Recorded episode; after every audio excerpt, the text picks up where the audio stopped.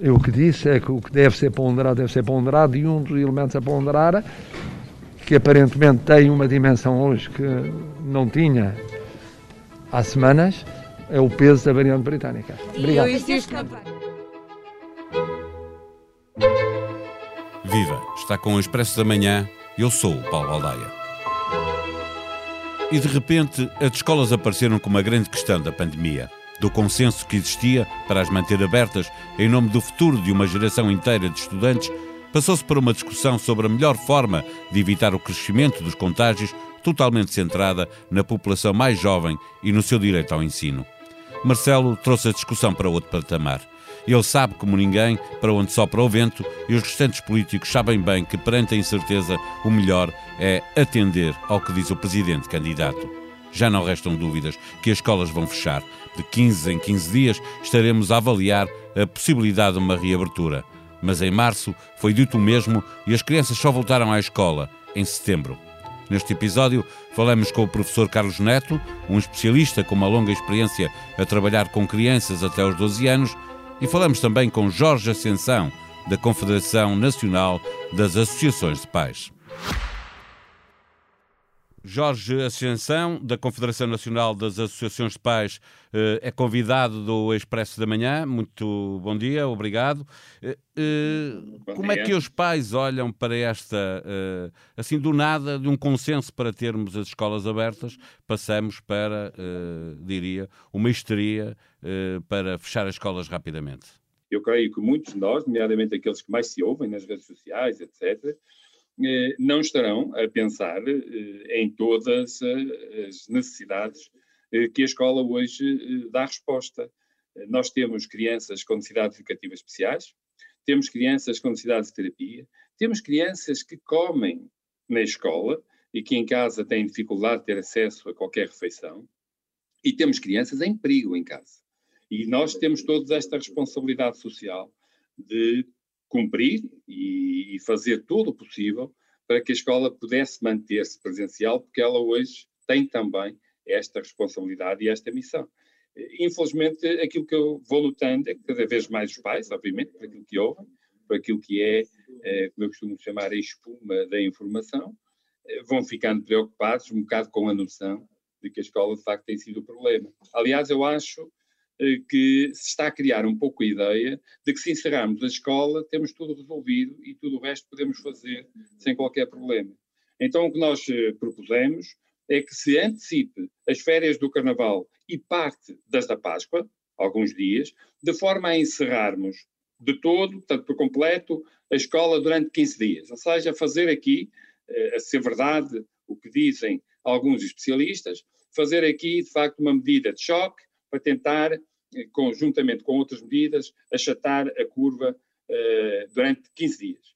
E de, ao fim destes 15 dias, se eventualmente for necessário ainda manter algum confinamento, provavelmente será, uh, o desconfinamento gradual ser-se feito então com base nessa proposta que já tínhamos avançado e que agora Paulo Baldeia referiu, que era podemos ter o ensino misto para o secundário. Entendemos sempre que o ensino à distância só por si não serve, é desigual e não é eficaz, e é preciso, mesmo para os jovens, eles possam ir duas vezes, pelo menos por semana, para discutir com os professores as suas dúvidas e consolidar conhecimentos.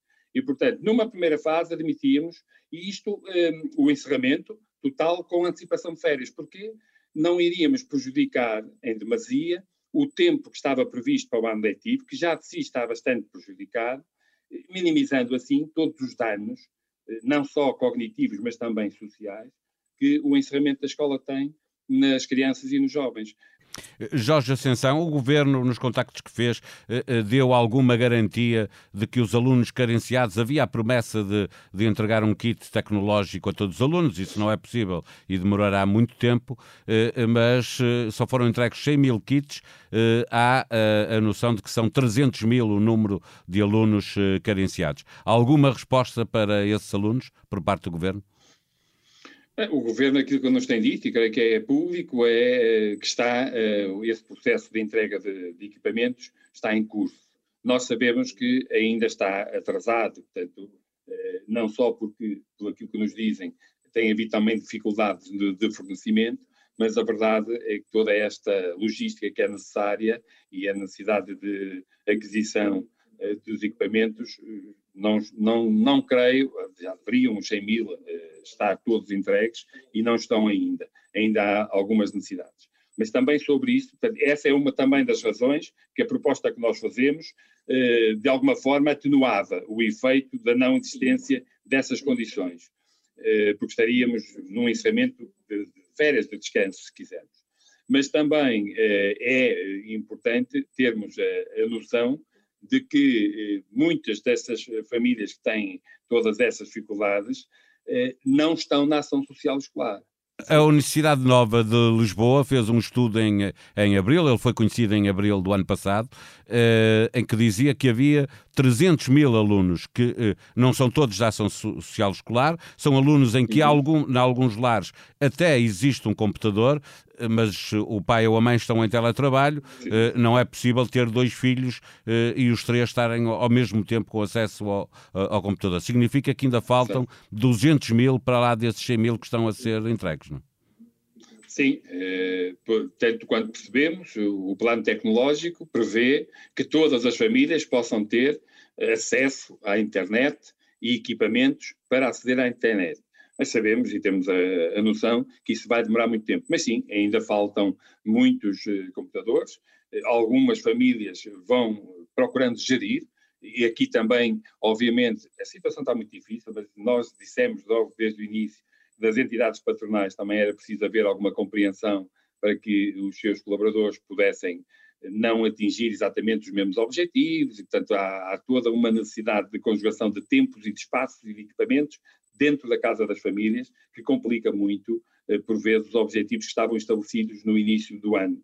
Portanto, há aqui todo um compromisso, se quisermos, social, eh, a questão da concertação social, nós não fazemos parte, mas que eu espero que se preocupem também com estas situações, eh, há todo este compromisso que é necessário, eh, obviamente, ponderar naquilo que é exigido às famílias, porque nem todas têm exatamente as melhores condições e por isso eu insisto na necessidade do ensino presencial e na possibilidade de, contribuindo para o confinamento, para o achatamento da curva, nós termos este período de encerramento, antecipando período de férias, porque isso também de alguma forma atenua todas estas dificuldades eh, que criam grandes desigualdades a muitas famílias quando estão em ensino à distância. O prejuízo é enorme. Com alguma esperança, mas igualmente conformado, Jorge Ascensão espera que o governo possa tomar uma decisão equilibrada que defenda o interesse das crianças e dos jovens.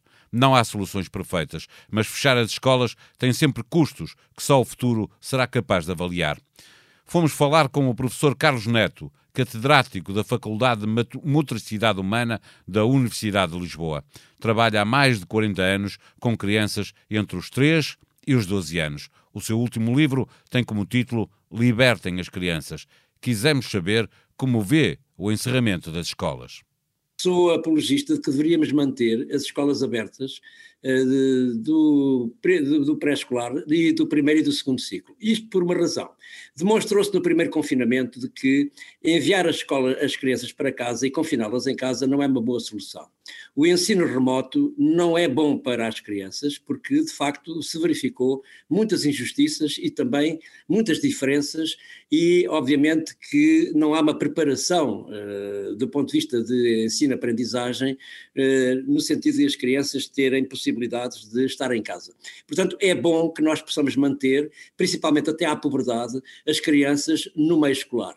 Para isso é necessário que se possa ter aqui algumas soluções. Eu admito que uh, esta exceção uh, de não fechar as escolas nos primeiros níveis de escolaridade seja bom para as crianças uh, e, por outro lado, obviamente, que é bom também que, em relação ao terceiro ciclo de ensino secundário, se possam proteger grupos de crianças que são mais vulneráveis principalmente aquelas que são os beneficiários da ação social, e por outro lado, aquelas que estão identificadas como especialmente vulneráveis e também aquelas que dizem respeito uh, à proteção que tem da Comissão de Proteção de Menores uh, e aquelas que exigem necessidades educativas especiais. Mas o que me preocupa mais, devo-lhe dizer, é principalmente as crianças que ficam na escola, principalmente nas primeiras idades, não ficarem confinadas dentro da sala de aula. Eu, por exemplo, devo-lhe confessar que lamento imenso que se tenha tomado esta decisão de fechar os espaços públicos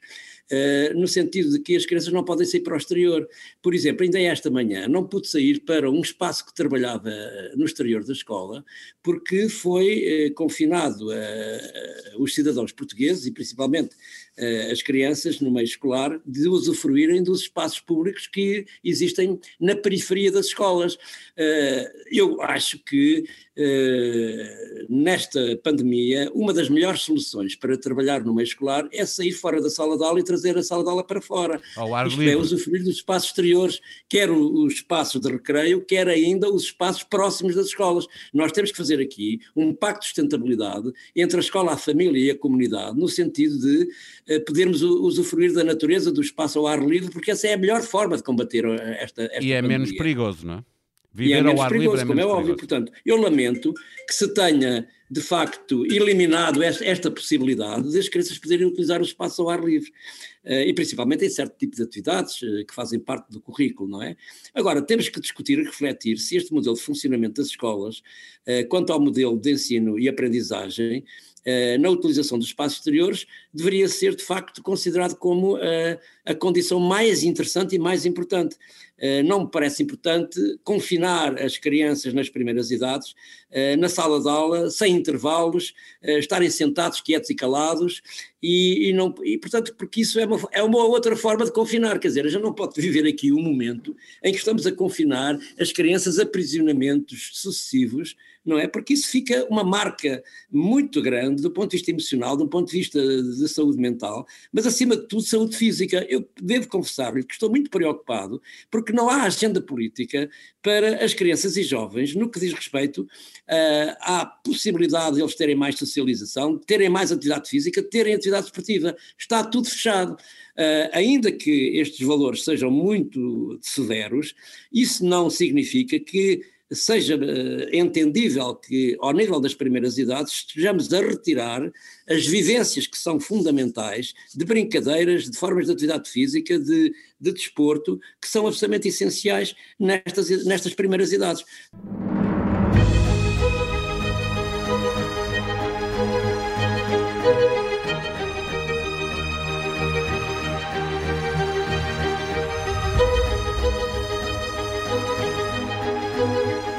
Até o pontapé na bola está dominado pela Covid-19 e o campeão de inverno, aquele que acabar por ganhar a taça da Liga, pode bem ser também o campeão da pandemia, tantos são os jogadores infectados em todos os clubes. Em expresso.pt encontra informação atualizada sobre a evolução da pandemia em Portugal e no mundo. O que também não pode perder no site do Expresso é a posse de Joe Biden como presidente dos Estados Unidos da América. Biden não está sozinho e importa estar atento à vice-presidente Kamala Harris. Pelo que representa na democracia americana e pela expectativa que está criada à sua volta em relação ao futuro. Expresso da Manhã é um podcast diário que pode subscrever nas plataformas Spotify, SoundCloud e Apple Podcasts. A sonoplastia deste episódio foi de Joana Beleza. Voltamos amanhã. Tenham bom dia.